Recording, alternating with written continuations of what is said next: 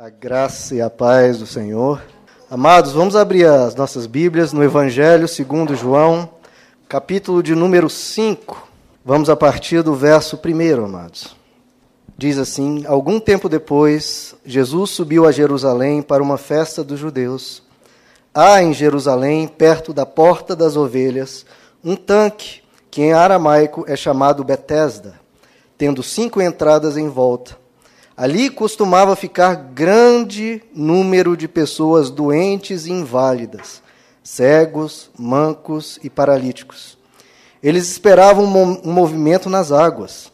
De vez em quando descia um anjo do Senhor e agitava as águas. O primeiro que entrasse no tanque, depois de agitadas as águas, era curado de qualquer doença que tivesse. Um dos que estavam ali era paralítico, fazia 38 anos. Quando o viu deitado e soube que ele vivia naquele estado durante tanto tempo, Jesus lhe perguntou: Você quer ser curado?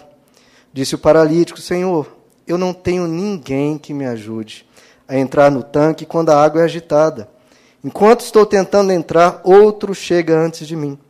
Então Jesus lhe disse: Levante-se, pegue a sua maca e ande. Imediatamente o homem ficou curado pegou a maca e começou a andar. Isso aconteceu num sábado. Amém, queridos?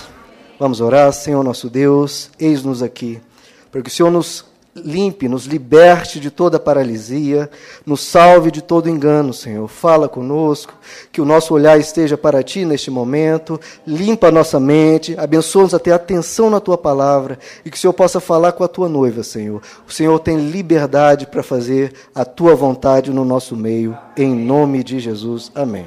Podeis assentar, queridos.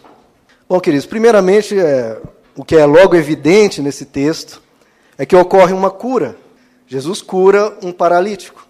E toda cura de Jesus, queridos, ela tem um componente pedagógico. O Evangelho de João diz que Jesus realizou inúmeras curas e nem todas estão registradas, porque senão seria necessário todos os livros do mundo, né?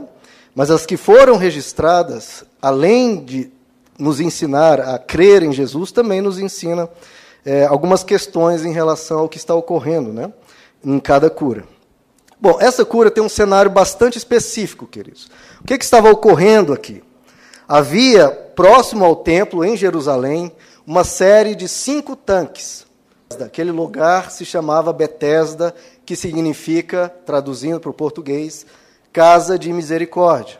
E ali então estava reunido uma multidão de enfermos, porque havia uma crença que de tempos em tempos a água era agitada era porque um anjo descia do céu, agitava as águas, e o primeiro que entrasse no tanque era imediatamente curado de qualquer doença que tivesse.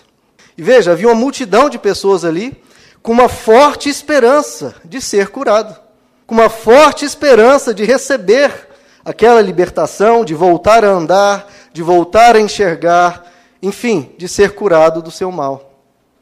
Enquanto as pessoas esperavam por aquela cura, passava Jesus no meio daquela multidão de pessoas em sofrimento. E o que ocorre aqui, diferente de todas as outras curas de Jesus, é que aqui existe um embate, uma luta, uma disputa, um combate pela esperança das pessoas. A maioria das pessoas tinham esperança nas águas, ficavam olhando para as águas, esperando elas se agitarem e havia Jesus. Em quem nós deveríamos colocar a nossa esperança, queridos? A esperança de todos ali estava nas águas, no anjo, na cura que ocorria de tempos em tempos. Mas havia Jesus ali. E é interessante que Jesus caminha por aquela multidão e é completamente ignorado. Porque as pessoas estavam com esperança naquelas águas. Mas Jesus para para conversar com uma pessoa. Não se sabe, queridos, quando, ou por que, ou como surgiu essa crença de que um anjo descia, agitava-se as águas e o primeiro que entrasse era curado. Não se sabe quando surgiu essa crença. A questão é, quando você coloca a sua esperança na coisa errada, no ensino errado, na falsa esperança, você vai ficar paralisado. A paralisia daquele homem já era algo ruim. Ele já tinha diversas limitações por causa da sua doença. Mas, por causa dessa crença que ele tinha nas águas sendo agitadas, a situação dele ficou muito pior. Porque não apenas agora ele era um paralítico, como ele passava dias e noites ali, meses a fio, no calor do dia, longe da sua família. Em vez de conviver com a sua família, ele estava ali, sentado, com o olhar fito nas águas. Imagine, querido, se coloque na posição desse paralítico. Você ficar ali todo santo dia, talvez das seis da manhã às seis da noite, olhando, parado para um poço de água, esperando um agitar de água, todos os dias, dias e meses a fio ali, parado nessa esperança. Não apenas agora ele era paralítico, como ele estava perdendo anos da sua vida sentado ali sem fazer nada, preso àquele lugar. A condição de miséria, de dificuldade dele, que já era grande, se tornou uma condição de miséria. Miséria nos relacionamentos, miséria de, de alma mesmo, a alma dele dilacerada, ficando parado, olhando para aquilo, atento, Queridos, e isso, essa crença, é um mero misticismo judaico.